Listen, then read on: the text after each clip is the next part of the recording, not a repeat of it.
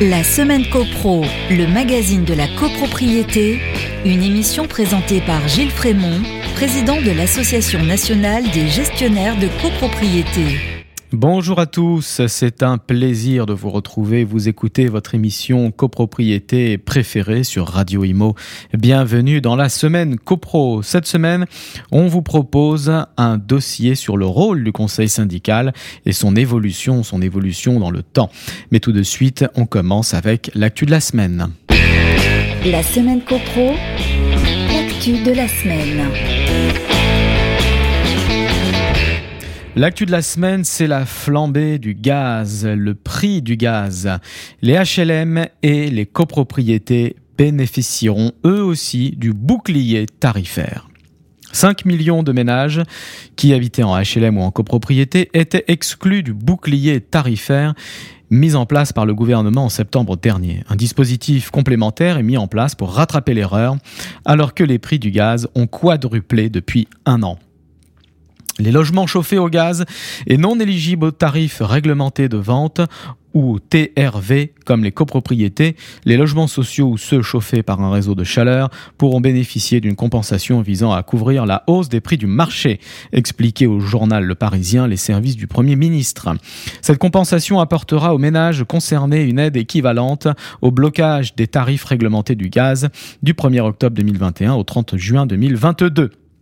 Concrètement, ces derniers n'auront aucune démarche à effectuer. L'État reversera la différence entre ce que la hausse aurait dû être et celle appliquée du fait du gel mis en place à l'automne dernier directement aux fournisseurs, reprend-on au cabinet de Jean Castex. Quel sera le coût de cette mesure pour l'État, donc pour le contribuable? Telle est la question. Mais après deux ans de crise sanitaire et d'aide aux entreprises et de quoi qu'il en coûte, sommes-nous à une dépense supplémentaire? Va l'actualité. On passe à la minute juridique. La semaine copro, la minute juridique. Le rôle du conseil syndical et son évolution. Le conseil syndical assiste et contrôle la gestion du syndic. Tel est son rôle officiel défini simplement par la loi de 1965 à l'article 21.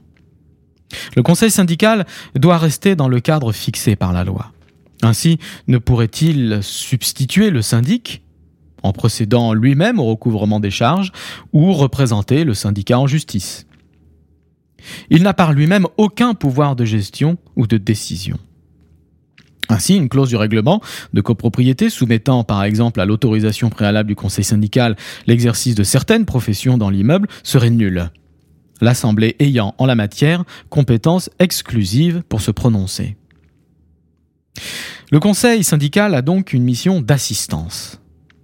Assister signifie donner son avis au syndic ou à l'Assemblée générale sur toute question concernant le syndicat, par exemple le choix du nouveau gardien ou l'engagement d'une procédure judiciaire. Tantôt le conseil syndical sera consulté par le syndic ou l'Assemblée générale, et en matière de marché et de contrat, sa consultation est obligatoire à partir d'un seuil qu'il appartient toutefois à l'Assemblée de fixer. Tantôt, le Conseil syndical se saisira lui-même.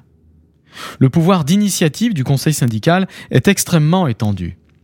Il peut exprimer un avis tant au syndic qu'à l'Assemblée sur les questions les plus diverses, qu'il s'agisse d'éclairer l'Assemblée sur une décision à prendre ou de se prononcer sur les modalités d'exécution d'une décision déjà prise.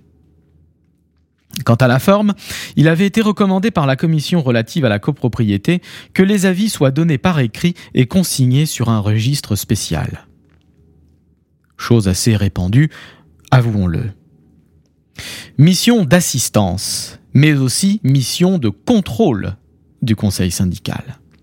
Contrôler signifie être en droit de se faire communiquer à tout instant toute pièce, document ou correspondance se rapportant à la gestion du syndic et d'une manière générale à l'administration de la copropriété.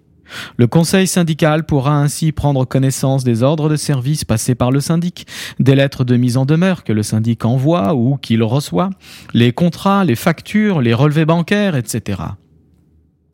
Cette faculté de communication implique que le syndic doit éventuellement se dessaisir contre des charges des originaux des pièces visées par la loi.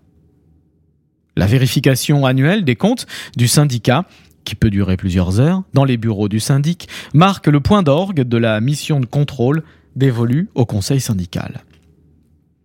L'idée au départ, que l'on retrouve dans le rapport Bonne Maison de 1985, était donc de créer un organe intermédiaire entre les copropriétaires et le syndic, une courroie de transmission facilitant le dialogue et l'information pour instaurer un climat de confiance réciproque. Pourtant, au fil du temps, et sous l'influence des associations de défense de consommateurs qui voient dans le conseil syndical un contre-pouvoir au syndic plutôt qu'un partenaire, la loi et la pratique ont fini par s'éloigner de ce juste équilibre. Le conseil syndical n'est plus traité comme un organe consultatif ou de contrôle, mais comme un organe décisionnaire, et son rôle devient ambigu. Voyons quelques exemples de l'extension de son pouvoir. La délégation prévue à l'article 25 petit a permet de transférer au conseil syndical une partie des prérogatives de l'Assemblée générale en matière de travaux d'entretien. En soi, le dispositif se veut efficace. Renvoyer au conseil syndical pour les détails d'une opération promet souplesse et rapidité à la réalisation d'un projet. Mais dans certaines copropriétés, de plus en plus nombreuses, le mandat donné au conseil syndical devient systématique. Mandat pour élargir l'appel d'offres, mandat pour choisir l'entreprise, mandat pour valider le devis avant signature par le syndic, mandat pour donner le feu vert à l'enclenchement d'une procédure judiciaire votée.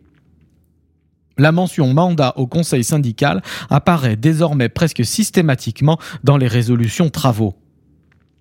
Comme si c'était devenu la règle. Le problème, c'est que le conseil syndical ainsi mandaté ne fera pas toujours diligence, laissant en plan des résolutions d'assemblée que le syndic est pourtant censé exécuter en application de l'article 18. Ne donnez pas de pouvoir à quelqu'un qui ne saura pas s'en servir. Malgré tout, le législateur insiste dans cette voie. Et c'est ainsi que la loi Elan, en 2018, est venue élargir la délégation au conseil syndical qui, via un tout nouvel article 21-1 dans la loi de 65, se voit désormais la possibilité de se faire attribuer par l'Assemblée une enveloppe budgétaire pour toute décision relevant de la majorité de l'article 24, autrement dit une enveloppe pour tous travaux d'entretien. Notons toutefois que dans les faits, cette enveloppe est restée dans des montants très mesurés et conforme à la pratique antérieure de l'ordre de 2000 à 4000 euros par an. Un autre exemple de l'expansion du pouvoir du conseil syndical, la très controversée mise en concurrence obligatoire du syndic instaurée par la loi Allure en 2014. Cadeau empoisonné pour le conseil syndical. Cette disposition confère au conseil syndical un drôle de devoir, qui l'oblige à initier un éventuel changement de syndic, alors même que personne ne voudrait en changer, pas même lui. Notons toutefois que l'Assemblée générale peut dispenser le conseil syndical de cette tâche besogneuse et pour le moins inutile. Alors, à quoi bon créer une obligation si on peut s'en dispenser et qu'elle n'est par ailleurs assortie d'aucune sanction? Encore un autre exemple du pouvoir accru du Conseil syndical. La loi Elan du 23 novembre 2018, encore elle, est venue ajouter une sanction assez sévère pour le syndic. En cas d'absence de transmission des pièces au Conseil syndical, au-delà d'un délai d'un mois à compter de la demande du Conseil syndical, des pénalités par jour de retard seront imputées sur les honoraires de base du syndic. Le montant minimal de cette pénalité a été fixé par le décret du 23 mai 2019 à 15 euros par jour de retard. Le conseil syndical se voit ainsi doté d'une nouvelle arme qu'il peut brandir, la menace financière. Encore un exemple, le seuil de consultation obligatoire du conseil syndical prévu à l'alinéa 2 de l'article 21. Le seuil de consultation, généralement fixé autour de 1500 euros, s'est transformé dans certaines copropriétés, dirigées par un conseil syndical omnipotent, en une consultation quasiment systématique pour le moindre devis à 100 euros. Dans les faits, Ce n'est plus le conseil syndical qui assiste le syndic, mais inversement, le syndic devenu assistant du conseil syndical.